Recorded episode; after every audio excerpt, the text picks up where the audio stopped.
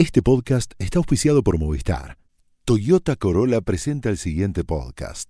Elegís una forma diferente de informarte. Elegís seguir avanzando. Estás escuchando La Nación Podcast. A continuación, Dolores Graña y Natalia Senko te presentan las mejores series de la actualidad en A Pedido de Público.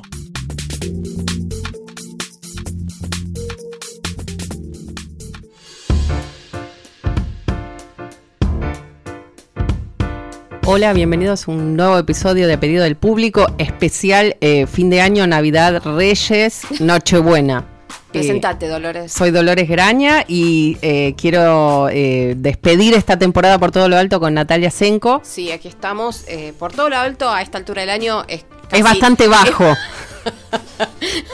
Pero bueno, todo lo alto que podemos, digamos. Exactamente. Y con un tema que siempre nos, nos divierte, que es la lista, ¿no? La lista de lo Lista. mejor. No, no estamos haciendo la lista de lo peor. No. Quizás col- colemos alguna cosa mientras que decimos eh, las mejores. Sí, se van a enterar de nuestras grandes decepciones del año. Sí. los Romanov. los Romanov. Eh, Wow, sí. sí, eh, para mí esa, bueno, empezamos con lo malo, pero siempre es más divertido. Eh, no es que haya esperado demasiado yo, pero Camping, por ejemplo, fue una de las cosas más insufribles Eh. No, que igual. vi en muchos años. Lena Dunham. eh, Bueno, no. ya se había Nunca enganché en ese descascarado.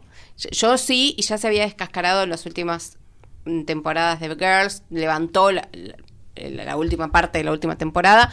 Pero esto que hizo claramente era, es una serie muy fallida, que Camping, digo, de HBO, que bueno, va a tener que reagruparse y repensar eh, qué quiere contar, porque definitivamente no estaba ni claro ni quién era el público que podía tolerar eh, una historia insoportable por donde la miraras. Bueno, pero pasemos a lo Sí. mejor del año. Nuestra Sí. idea acá, nosotros eh, tenemos, somos gente con demasiadas opiniones, quizás incluso para un solo podcast. Nuestra idea es, no vamos a poder hablar de todas las series que nos No. encantaron, vamos a tratar de hacerles como una suerte de núcleo duro de cosas que, de series que nos parece que no deberían terminar el año sin al menos probar. Sí, porque nos parecieron de las mejores, las más interesantes, las más deformes, las más divertidas, incluso las que si no lo, si bien no lograron todos sus objetivos, la verdad que por el camino dejaron eh, muy buenos momentos. sí, vamos a aclarar que no, probablemente le- alguno, no, probablemente no, seguro van a decir, pero y esta no, y esta no, sí, hay muchas que no pusimos porque hay, mu- hay muchas que vemos ocasionalmente, hay muchas que vemos y no nos gustan, aunque les gusten a todo el mundo, hay muchas que, que son muy populares y muy bien realizadas, dícese la serie de Luis Miguel, por ejemplo, Claro. eh, que sin dejar, en mi caso, de apreciar su valor de producción, su valor eh, narrativo, a mí particularmente no es una serie que me haya interesado para ver como espectadora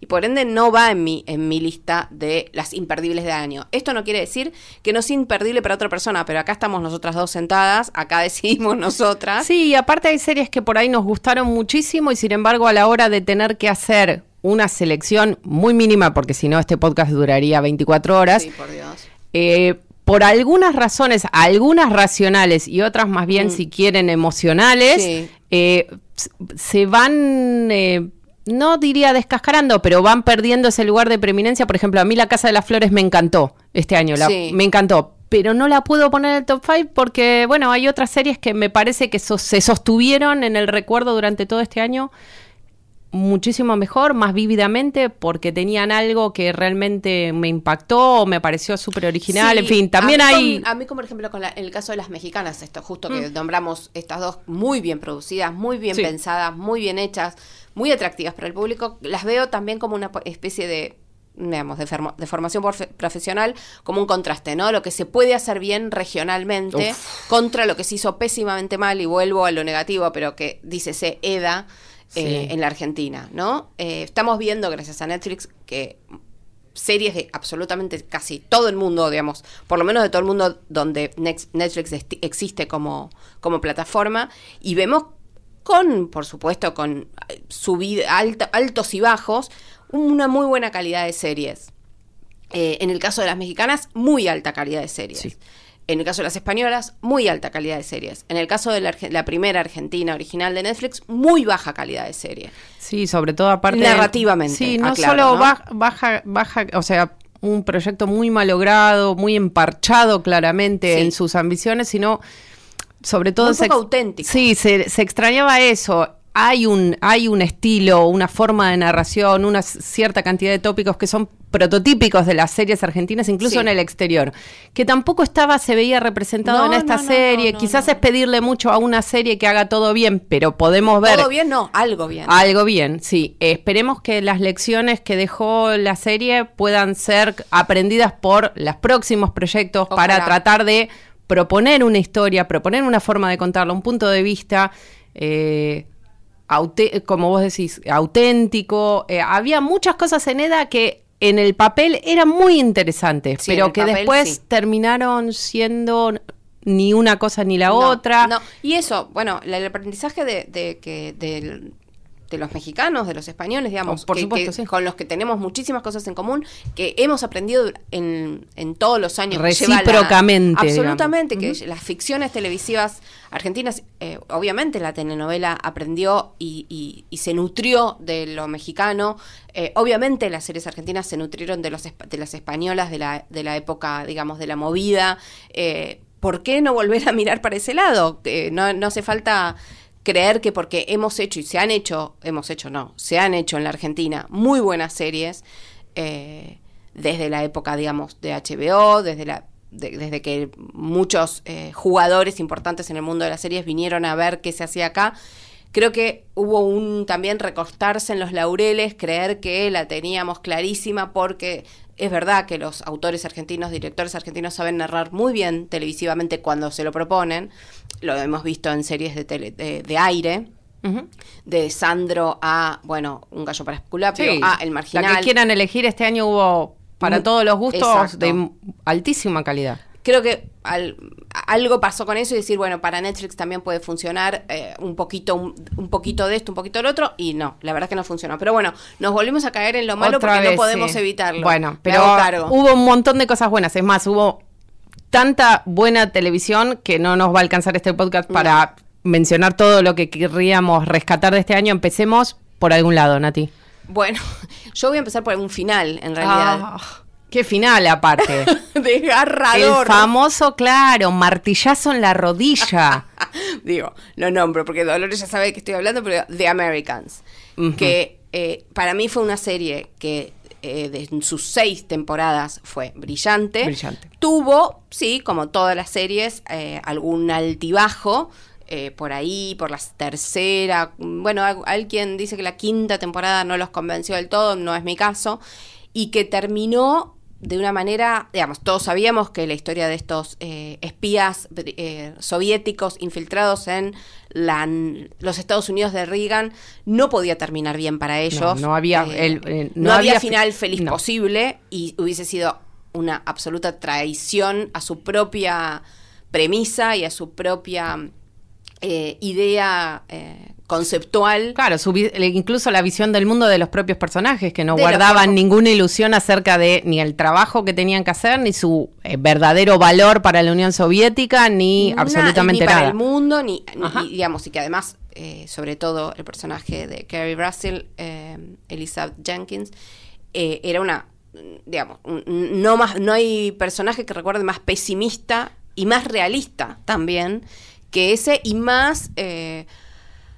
bueno, idealista en un punto, pero también convencida de que su propio valor en el mundo era insignificante. Eh, Sí, eso quizás lo hacía la, la, la cosmovisión un poco rusa, digamos, de- Sí. del, claramente, la del, tragedia de- del el- ser humano, de, del- de la posibilidad de un individuo de afectar un cambio real en el- o, o de, o de importar en el gran transcurrir de la historia, hacía que la serie en, por momentos fuera compleja de ver porque Sí. no tenía ni no tenía tenía algunos momentos de humor, algunos momentos de Sí, de, de- de afloje de tensión, pero la verdad que era, era un- una historia difícil para vivir Sí. durante cinco temporadas. Sí. Entonces es probable que es una serie que merecería tener muchísimos más espectadores de los que tuvo en realidad, porque era una serie dura de ver. Es como Sí. The Handmaid's Tale en ese sentido. Sí, sí. Eh, eh, sí, para mí superior a- hasta, hasta ahora en The Handmaid's Tale, en que no se quedó con una excelente primera temporada, por sino que fue creciendo,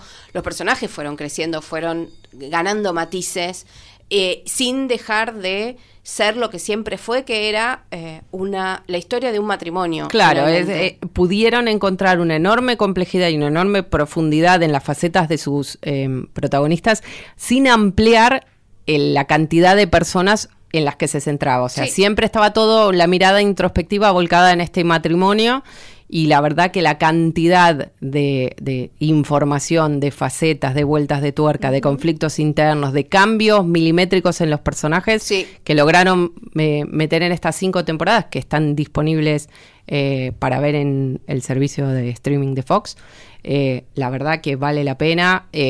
Como gracia, sabemos que lo- los creadores eran, son ex. eh, Uno de ellos. Uno de ellos es uno de, es ex empleado de la CIA y que la Sí. CIA tenía Empleado, que. Me gusta que Sí. empleado como, bueno, si, hubiese- empleado, como claro. si hubiese lle- Es sellado... que nunca nos quedó en claro qué hacía realmente No, la él CIA. era, era especialista en, eh, digamos, países del ex bloque soviético. Eso es lo que te dice, especialista, pero nunca vamos a saber No, no, exactamente era- cuánto de las experiencias. según sí. este hombre, y digamos, tenemos que creerle porque si no lo hacía no lo hubiese dejado hacer lo que hizo, trabajaba en un escritorio. Sí, bueno, eh, la leyenda dice que todos los guiones de The Americans pasaban por la censura de la Sí. CIA para evitar Más que que... leyenda, eso es lo que ellos cuentan como real, que ellos tenían que enviar eh, toda la temporada, digamos, guion a guion la temporada para que la CIA aprobara o desaprobara eh, lo que estaban pensando en poner en la televisión.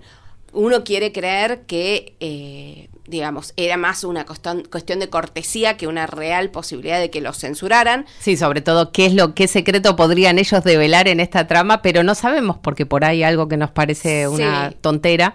Mm, eh, eh, no sé, era bueno, teniendo en cuenta que cuando ellos empezaron eh, los Estados Unidos y su vínculo con Rusia era uno y Sí, que cuando otro. terminaron era otro, todo puede pasar.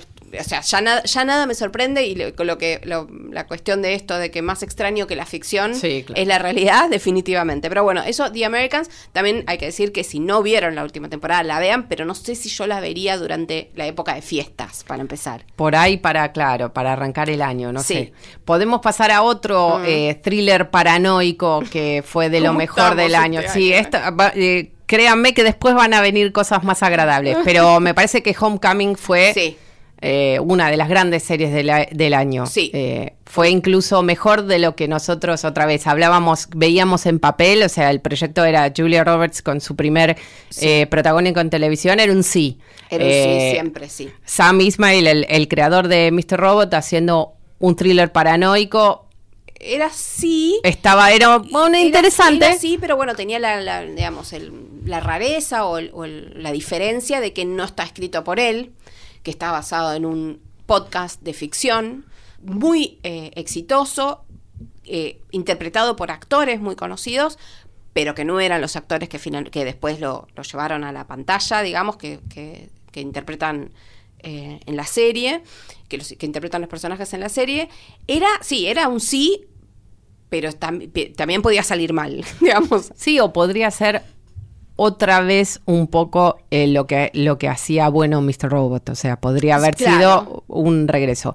Lo que nosotros le dedicamos un podcast completo a Homecoming, si les interesa pueden, pueden escucharlo, pero lo que les vamos a decir es que es probablemente una de las series más visualmente eh, impactantes del Sí, año. sí. Eh, hay homenajes para los fanáticos del cine, hay homenajes a todo, desde obviamente Hitchcock hasta eh, películas de la década del 70, tipo le- Los Tres Días del Cóndor, el eh, Candidato del Miedo, bueno. Sí, sí. Si se aplican a buscarlas, las van a encontrar. Hay muchas, están muy bien logradas, no interrumpen para nada la narración. Julia Roberts está, como siempre, Mm, impecable. fantástica, sí. Eh, Stephen James, el soldado que viene de, de la guerra para adecuarse en esta, en esta suerte de Sí, hospital. el- centro de rehabilitación. Claro, digamos. para la vida civil es una de las grandes revelaciones de la Sí. televisión del año. Sí. Es excelente también la relación de ellos, es lo que sostiene y le da corazón a toda esta trama eh, conspirativa del gobierno y qué realmente se hace ahí adentro y cuál es la medicación que le dan a estos soldados para ayudarlos a lidiar con el estrés postraumático.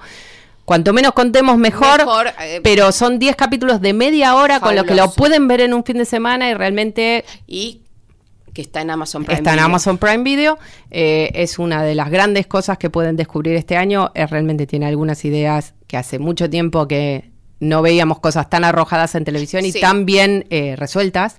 Sí, y con un con personajes eh, un poco pasados, digamos, del realismo o, de, o del, digamos, de, de la interpretación realista, pero sin embargo muy, muy, eh, digamos, atrapantes, eh, interesantes, como el, el- el villano de Bobby Cannavale, Ujú. que Sí, digamos que es como una suerte de hiperrealismo, es ¿no? hiperrealista, es hiperrealista, eh, tanto estéticamente como narrativamente, y consigue con elementos narrativos y visuales sorprender, interesar y plantear algo nuevo también, ¿no? Es como dentro de lo que ya hemos visto como esto, las, historias conspirativas, las historias donde no se sabe muy bien qué está pasando hasta que hay una gran revelación, eh, al mismo tiempo le da una vuelta a lo que ya estábamos viendo, que estamos viendo mucho, como decíamos, lo, lo conspirativo y lo políticamente, mm, digamos, eh, dudoso, borroso, está de moda también. Y bueno, lo que pasa es que la realidad un poco marca la agenda, sobre todo cuando Sí. son cuestiones bien grandes. Podemos hablar de las las grandes corporaciones como el villano de esta época por antonomasia. Y hay una serie muy buena Sí. de este año de HBO que lo que hace es tomar una gran corporación, en este caso muy similar a eh, la familia que es dueña de, de, de News Corp, que es el- el- la, la compañía detrás de Fox, eh, para contar los entretelones de precisamente la sucesión familiar de quién se va a quedar en la empresa cuando el patriarca, el hombre que fundó la empresa y la hizo una corporación multi, multimedios global, dice que quiere retirarse. Dice que quiere retirarse, no quiere retirarse y al mismo tiempo... o no- quiere y, y no puede. y no puede, y- claro. o- o- y, además, digamos, diversas cuestiones, eh, tanto de salud mental, como física, como, como ambiental, digamos, Mm. eh, le, le están complicando la vida a él, la vida a sus herederos, eh, especialmente a su hijo mayor. Bueno, no su hijo mayor, en realidad hay, hay una trama familiar sumamente atractiva. Mm. Sí, queremos decir que estamos hablando de Succession, Succession. que está disponible en HBO Go. Que tiene sigue tienen 12 o tres temporadas Sí, ah, confirmadas, segunda sí. y tercera temporada confirmadas eh, que tiene una cantidad de personajes es muy así como también tragedia griega Sí, eh, mezcla del Rey Lear, digamos, sí. con tragedia griega. Hay tres, hay tres herederos, tres hermanos, Sí. hay más gente alrededor, pero lo que es fascinante de Succession no solo es las- los extremos a los que la familia eh, llega para tratar de conseguir lo que cree que se les debe, porque obviamente el padre y o abuelo en otros casos, Brian tío, Cox. Brian Cox, eh, es un personaje nefasto, Nefasto. que le hace Todos son personajes. to- bueno, el tema es eh, en muchos casos eh, soportan el abuso durante décadas y el, o el abandono, la indiferencia Maltrato, sí. y dicen bueno ahora es mi momento Claro, ahora me voy a cobrar lo que estuve pagando en cuotas de sufrimiento durante todos estos años. Y en, en casos diversos, lo que me corresponde, digamos, para cada uno de los personajes es adecuado a la realidad y en otros casos no Sí, lo es. Igual también viven en una realidad que no, que no es, es, digamos, es una, es una fantasía. eh, por supuesto que estas cosas existen, pero bueno, digo, viven ellos, los personajes, viven en un mundo fantástico donde se justifican las barbaridades que hacen en nombre de esto que les deben, en nombre de mantener a la familia, en nombre de mantener el poder, en nombre de No quedar en ridículo, No, eso es un gran bueno, motivador. eh, es uno El motivador. el y no solo eso, sino que es una de las cosas que hacen a la serie más interesante. Que todo el tiempo, todos los personajes, sin excepción, están bailando con el ridículo, con el absurdo, con el darse la cabeza contra la pared eh, una y otra vez y se sostiene. No termina siendo una cosa eh, ni repetitiva ni eh, así de, de estrategia narrativa que se note en los hilos. Pero el ridículo está ahí presente todo el tiempo en los personajes secundarios, en los personajes principales y tiene una cantidad de actores eh, excepcionales. También es cierto que hay momentos en que precisamente eh, las situaciones provocan tanta vergüenza que hay momentos en que es difícil seguir viendo porque uno eh, hay veces que tiene que dejar de mirar porque descansar un poco. claro no no lo puede soportar pero es una serie excelente, realmente. Eh, es una de las... Filosa, dura, para quienes tengan ese, les interese ese humor seco, malevolente y una muy baja opinión del género humano, como comparten casi todas las series de las que hemos hablado hasta ahora. Es su serie. Está eh, producida por Adam McKay, que además de ser un histórico guionista de Saturday Night Live, es también responsable de películas maravillosas como El reportero, Ron Burgundy o eh, eh, bueno, Talladega Nights, no me va a salir en castellano, me van a disculpar. La balada de Ricky Bobby. La, balada de Ricky Bobby. Y otras películas, bueno, ahora la inminente Vice sobre el vicepresidente de los, exacto, de los Estados Unidos, que es una de las películas fuertes de, de la temporada de premios, y aquella que, eh, película que eh, contaba el derrumbe económico de los Estados Unidos y las estafas de eh, los bancos y las financieras, ¿qué se llamaba, Dolores? ¿Vos te vas a acordar? Uf, no me acuerdo, que tenía como todos esos segmentos que los actores hablaban a cámara y explicaban los fenómenos eh, financieros y ya nos va a salir. Sí, a ver. que tenía la escena de Selena Gómez en la bañera que fue... No, Selena Gómez no, no Margot Robbie. Era Margot Robbie. Era Margot ah, Selena Gómez tenía otro segmento, ¿no? Sí, ya, se me, ya a esta altura del año, bueno, ya nos va a salir. Sí, eh, eh, lo que lo que importante es que digo, hay gente muy inteligente, muy eh, muy de la comedia, muy de la comedia, trabajando en, en esta en esta serie en Succession, o sea que el humor está, aunque aunque parezca que es tremenda tragedia, el humor está ahí, el humor es el motor de la serie. Sí, es el absurdo, es una mirada acerca del absurdo de las ambiciones humanas y está mirada desde una especie de eh, Monte Olimpo en el cual vemos las vanidades y los egos y las debilidades de esta familia.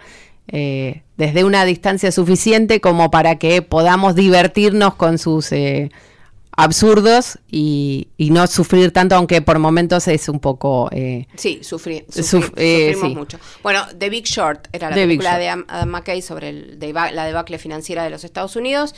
Eh, va por este lado, si les gustaron esas esa película, si les gustaron sus otras películas más cómicas, hay toda una mezcla de eso y es una serie que realmente vale la pena y que no tuvo, digamos, especial, le fue muy bien, pero no tuvo, no es una serie que va a marcar tendencia. Sí, no sé, se habló un poco, no demasiado, no tanto como lo merecería, pero realmente está en el, en el top de la mayoría de, de los críticos del mundo con mucha... A diferencia de esa, una de las que se, habló mucho, mucho, muchísimo, muchísimo, muchísimo nosotras mismas, es Bodyguard. The Bodyguard, sí. Mm, eh, The Bodyguard, eh, yo tengo el, mi problema con Bodyguard es... Sí, yo también. O guardaespaldas como... Guardaespaldas como lo pone Netflix. Netflix, exacto. Eh, ese final a mí me Ojo con embichó, me embichó la serie completa. son seis episodios, cinco de una hora, el último, el sexto de una hora y cuarto.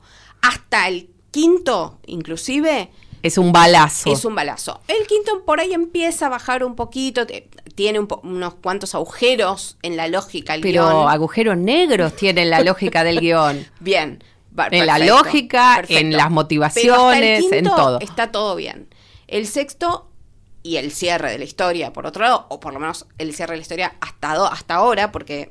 Tenemos confirmada, casi confirmada, que va a continuar, dado que fue un éxito eh, resonante en todo el mundo. Es altamente probable que con algunas alteraciones que no vamos a explicar para no contarles lo que pasa en Bodyguard, eh, la serie continúe al menos con alguno de los personajes centrales. Por lo menos con el protagonista, queremos sí, Que es Richard Madden, que ahora de hecho está nominado a los Globos de Oro por su personaje de forma inexplicable. No, Dolores, no. No, no.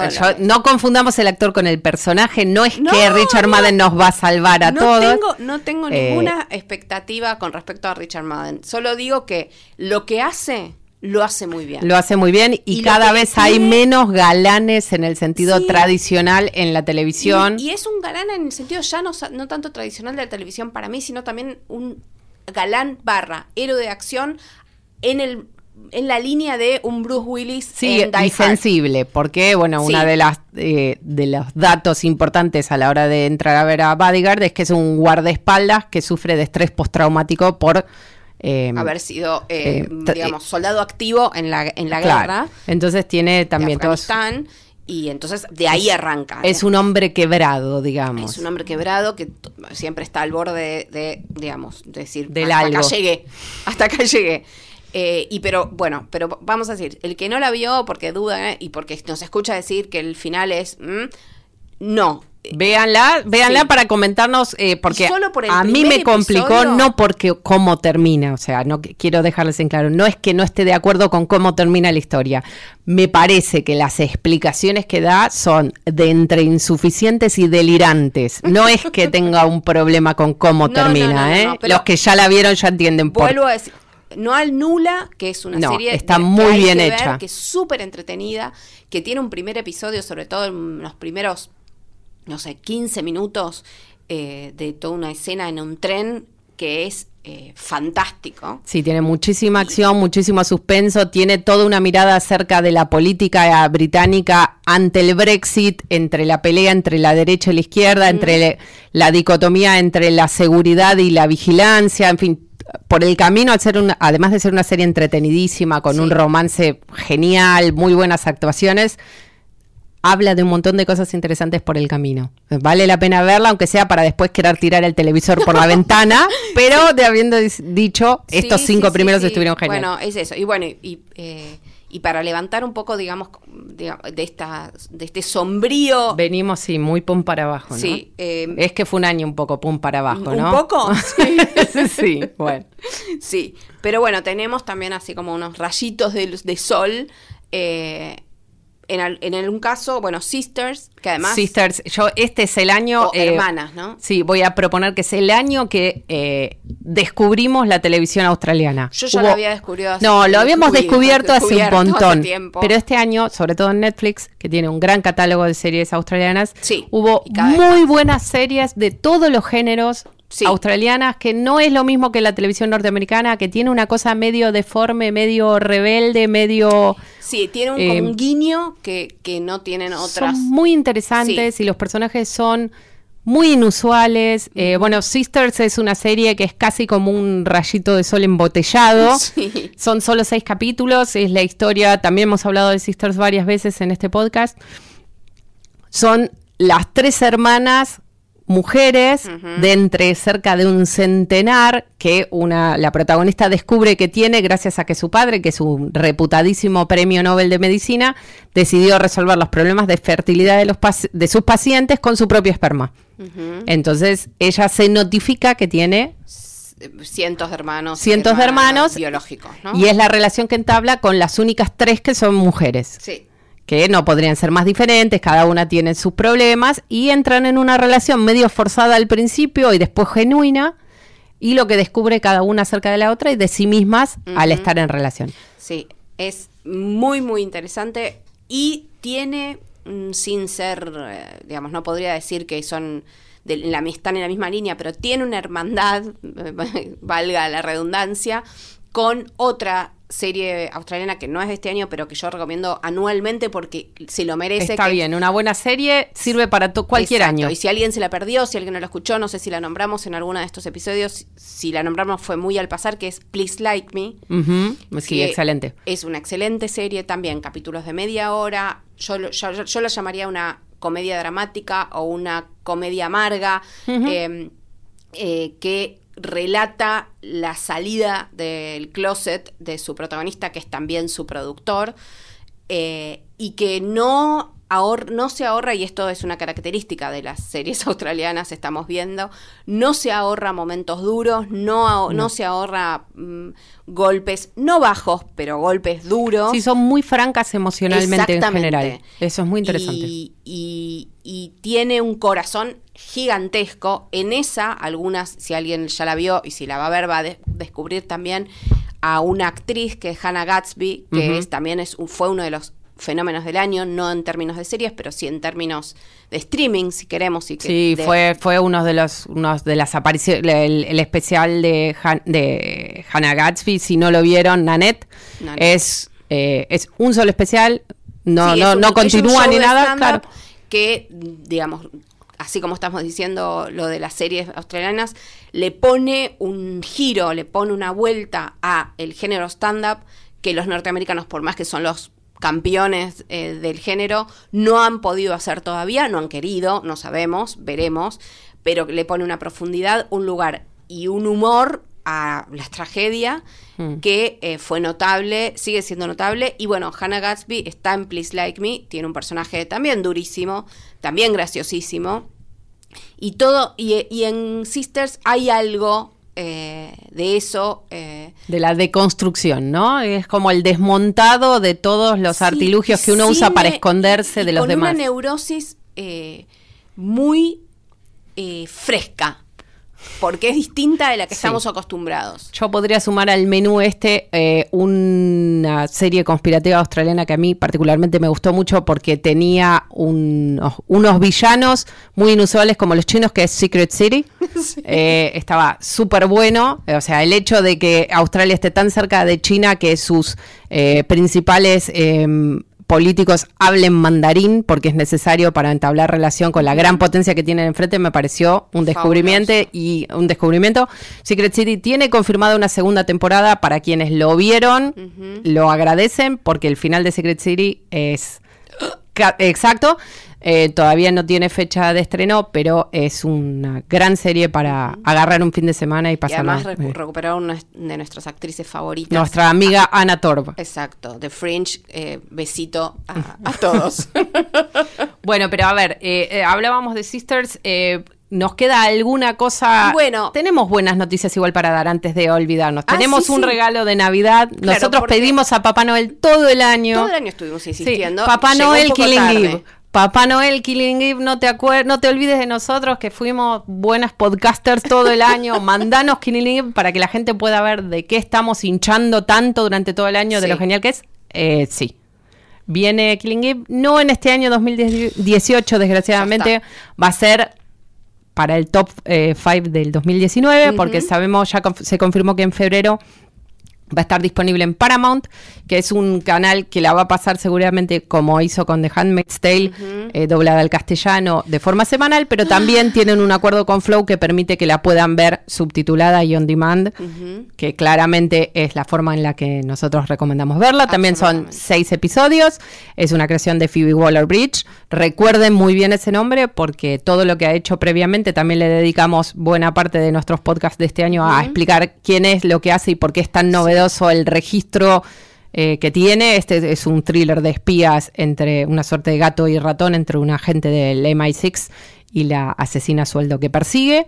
Es una de las grandes protagonistas de los Golden Globes eh, este año. Sí, no solo eso, sino que Sandra Oh, esta- eh, la agente y protagonista de la serie, es la conductora. Es de la los conductora. Globes. O sea, ese es el impacto que tuvo Killing Eve en el mundo, digamos, de la serie, Hollywood y demás.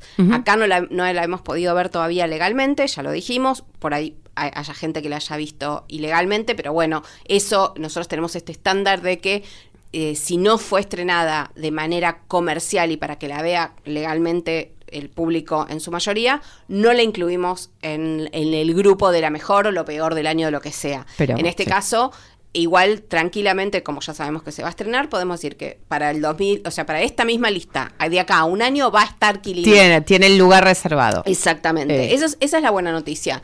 Eh, una noticia más cercana, que fue buena o es buena, es que The Good Place sigue, eh, que es una serie que nosotros vemos a través de Netflix, pero no es de Netflix, es una adquisición. Por eso se ve al día siguiente, ya les explicamos por qué. se ve semanalmente, no está toda, bueno, eso, y em, que fue renovada, eh, porque, porque existen los Reyes Magos. Ajá, claro. Papá Noel y los Reyes Magos, y que, que para algunos tal vez no tuvo eh, la temporada esta, esta tercera temporada, no fue eh, lo mejor que, que- que ha hecho Mike Shore, que es el, el showrunner. Eh, para mí lo- un, un mal día, no digo un mal día, un día regular de Mike Schur es un día excelente para el 99,9% del resto de los showrunners, o sea que de comedia especialmente. O sea que para mí estuvo muy, muy bien y el final de temporada, que en realidad es el final de la primera parte de la temporada porque vuelve luego de las fiestas, eh, hacia febrero, se, se toma su tiempo, pero vuelve, eh, fue brillante. Siguen con esta, eh, este trabajo de guion maravilloso de ponernos a pensar en términos filosóficos, morales, éticos, y al mismo tiempo contarnos una historia de personajes que nos interesen, al mismo tiempo contarnos una historia graciosísima de personajes que nos interesen y de aprovechar, sacarle el máximo jugo a todos sus actores.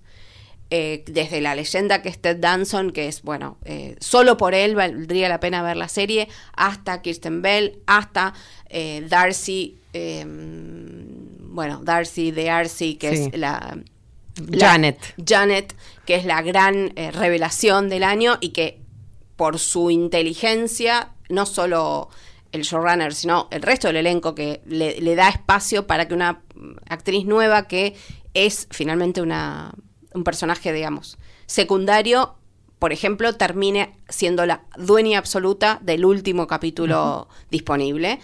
Mm, Más que, más que recomendada de Good Place, pueden pensar que bajó un poco, no tuvo la mejor temporada, yo creo que sí, estuvo Michael McKean haciendo un personaje maravilloso.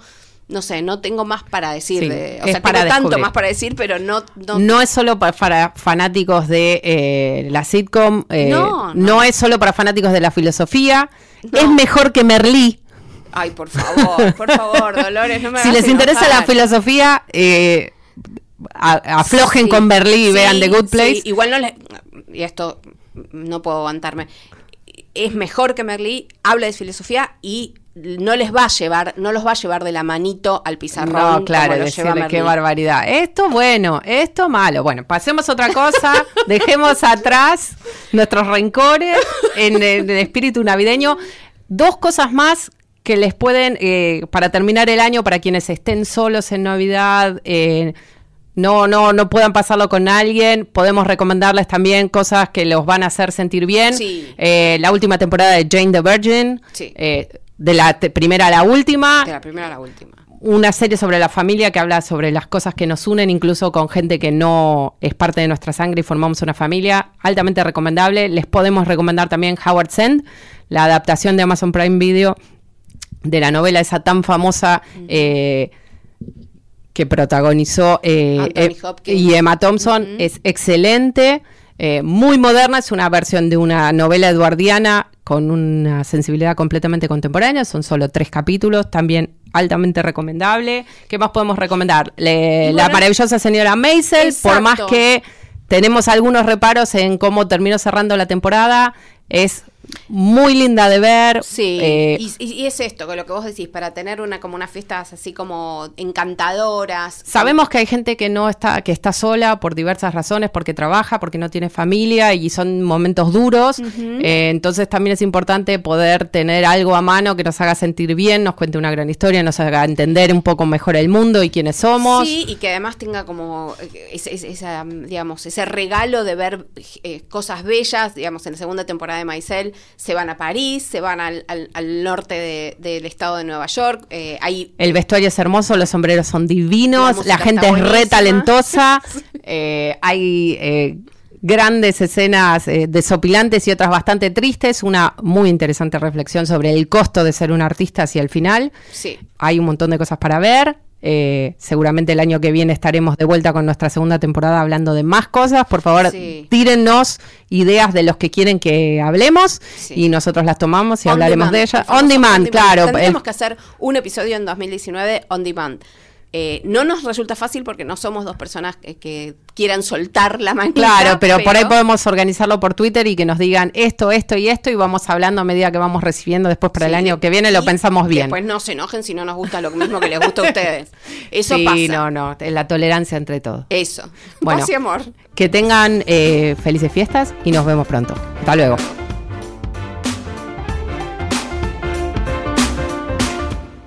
Esto fue A Pedido del Público, un podcast exclusivo de La Nación. Escucha todos los programas de La Nación Podcast en www.lanacion.com.ar. Suscríbete para no perderte ningún episodio. Estamos en Spotify, Apple Podcast, Google Podcast y en tu reproductor de podcast favorito. Seguí escuchando La Nación Podcast.